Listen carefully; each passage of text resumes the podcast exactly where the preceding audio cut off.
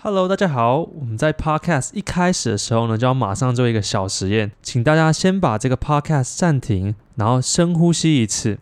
深呼吸完了之后呢，你观察一下，你刚刚有没有以下几个症状？第一是，你刚刚在呼吸的时候有没有耸肩？第二是，你刚刚呼吸的时候是不是用嘴巴呼吸？第三是，你在呼吸的时候有没有发出短而急促的呼吸声？如果你有符合上面这三个条件的其中之一个条件呢，其实你的呼吸是不理想的。欢迎来到巨健康，我是赖冠吴。那这一集我们谈呼吸。刚刚我在跟大家讲说要深呼吸的时候呢，你会发现说，其实每一个人对于深呼吸它的定义都不一样。大家现在可以想象一个情境，就是你今天有一个非常重要的报告，然后台下都是最上级的长官，在准备开始之前呢，你的同事就跑过来跟你说：“别担心了，一切都没问题的，你现在可以深呼吸一下。”结果呢，你就深深吸了一口气，然后你发现说：“诶，你的焦虑感反而没有变少，而是更增加了。”事实上，大家对于深呼吸它的定义都不一样。有些人深呼吸可能是急促的，有些人深呼吸可能是大力的，有些人深呼吸可能又是缓慢的。但是，如果我们今天用不理想的方式在深呼吸的时候，它反而不会对我们的身体带来放松的效果，而会让你的压力更剧增。今天我们就来谈谈什么是一个理想的呼吸模式。然后我也会分享三个破坏呼吸的坏习惯。其实改善呼吸，它的投资报酬率非常的高。怎么说？你不用花钱，你也不用上健身房，你更不用参加什么大师培训班。只要透过一些简单的一些概念的理解之后呢，你就可以对你的身体带来一定程度的帮助。而我在一开始从事教练的时候，我从来都没有意识到说，原来呼吸它可以扮演一个这么重要的角色。直到我有一次看到了一个人的故事，他叫做 Wim Hof，那他的绰号叫做冰人，我才知道说，原来呼吸它可以对于我们的身体带来这么重大的影响。如果你去 Google 他这个人的事迹呢，或者是看他的 YouTube 影片，你会发现说他非常神奇。怎么说？他穿着短裤，然后赤脚就爬上了喜马拉雅山，最后爬了七千两百公尺，甚至呢，他完全没有穿着鞋子。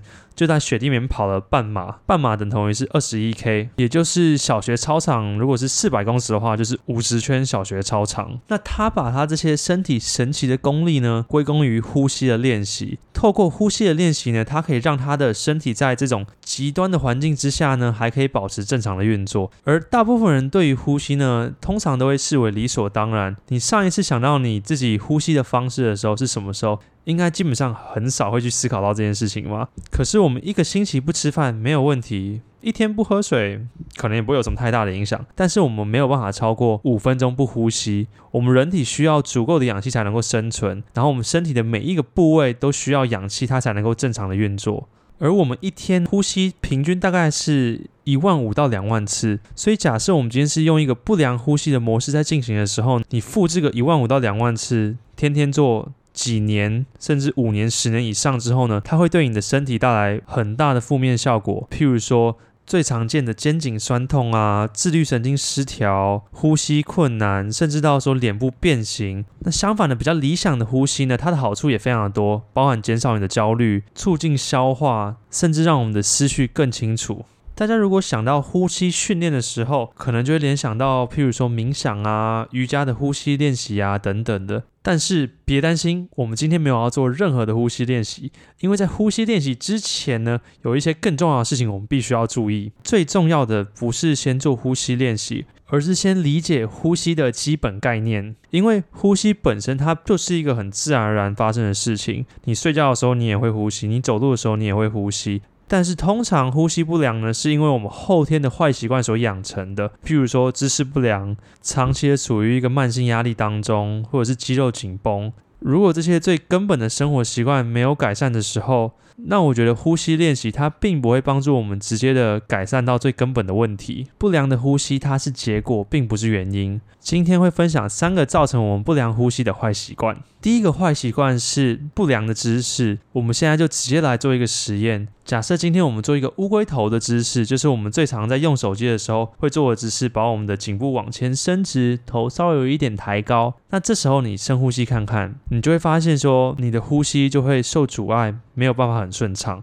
接下来呢，你再做一个驼背的姿势。我们平常用电脑最常喜欢的姿势，把整个身体往前蜷缩，然后再深吸一口气。你同样也会发现说，因为你的肋骨受限了，呼吸也会变得很不顺畅。所以，假设我们今天一整天都在用电脑，或者是很常用手机，我们的姿势都是一直处于一个非常不良的姿势的时候，我们的呼吸也会同样的遭殃。而在驼背的时候呼吸，为了能够吸到更多气。这时候肩膀它就会不自觉的往上耸肩，一天你耸个一万六千次，难怪你会有肩颈酸痛问题。而很多人也会说，正确的姿势要你抬头挺胸，这时就会回到一个很根本的问题，大家对于抬头挺胸的定义都不一样，有些人可能会过度的挺胸。有些人可能以为他自己挺胸，但他其实是驼背的。所以，如果今天有人叫你抬头挺胸的时候，你过度的挺胸，像军人一样，大家可以试试看。当你把胸口挺出来的时候，你的呼吸一样也会受到阻碍。而理想的姿势，你可以把它想象成是盖房子。我记得很久以前有流行一个盖房子的游戏，不知道这个游戏大家有没有印象？就是会有一个起重机，然后这个起重机就会盖着那个楼层这样左右摆荡，然后我们必须要在适当的时机把那个楼层往下丢，丢到上一个楼层。如果它刚好对到呢？你的基底就不会跑掉，你就可以越盖越高。最后我们可以看谁盖的房子比较高，有些人可以盖到五十楼、一百楼，甚至有些人盖到外太空。那我们的姿势也一样。假设我们今天过度倾斜，往前倾或往后倾，我们的基底就不会稳，遇到外力的时候也很容易散掉。一个好的姿势，我们的骨盆、我们的脊椎。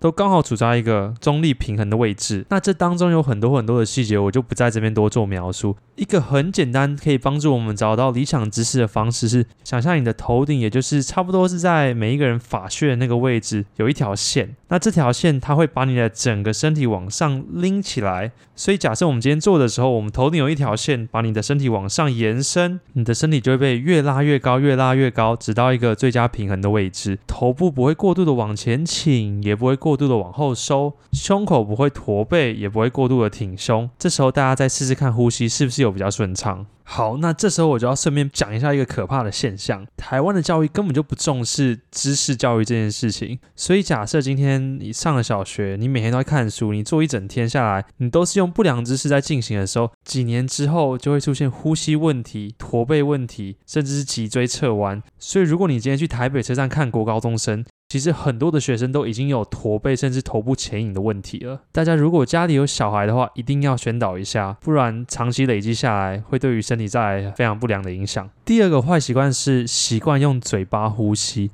在人体的构造上呢，鼻子本来就是设计给我们用来呼吸的，嘴巴是进食用的。我们可以想象一个画面：当我们被一只狮子追的时候，我们肯定会进入战或逃模式，然后最后呼吸的时候会是用嘴巴，然后气喘吁吁的。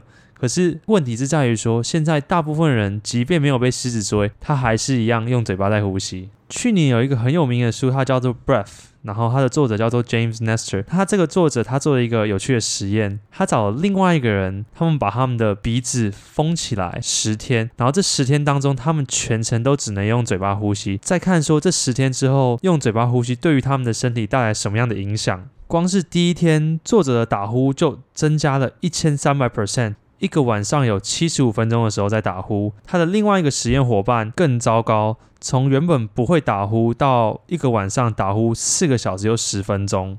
五天过后，两个实验者的血压都升高约十 percent，然后大脑失去也变得非常不清楚。而另外有一名医生，他在探索嘴巴呼吸对于脸部发展的影响。他就发现说，一名男孩原本十岁的时候脸部还很正常，但是经过七年的嘴巴呼吸之后呢，他脸部慢慢的变得越来越狭长，下巴也慢慢的往后收，牙齿排列也受到影响。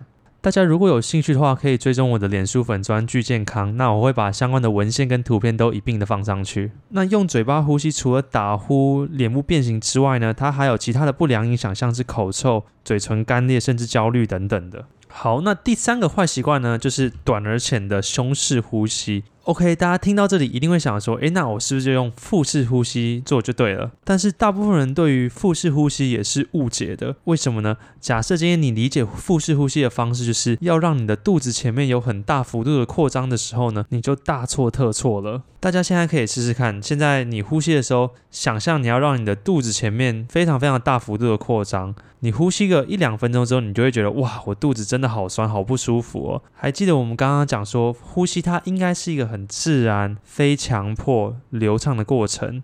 但是如果今天某一种呼吸方式，它反而对你的身体带来不舒适的感受的时候呢，它很难长期的维持。而比较好的理解是，你把你的躯干想象成是一个装空气的容器。当空气进来的时候，不论是你的肋骨的前面、后面，你的肚子的左边、右边、前后，它都应该有一个非常平均的膨胀，而不是偏颇在说只有肚子膨胀而限制其他地方的活动。那你可以观察婴儿或者是其他的动物，像是你家里的狗，那其实他们在呼吸。的时候，其实整个身体都一起平均的活动。最后总结一下刚刚所说到的三个习惯：第一个习惯是维持良好的姿势，当你拥有良好的姿势的时候，呼吸它能够更顺畅的进行。第二个习惯是用鼻子呼吸，鼻子是用来呼吸，嘴巴是用来吃饭的。第三个习惯是避免短而浅的胸式呼吸，而是让你的身体能够自然的、平均的三百六十度的一起膨胀。好，那在这个 podcast 结束之后，我希望大家可以再把手机放下来。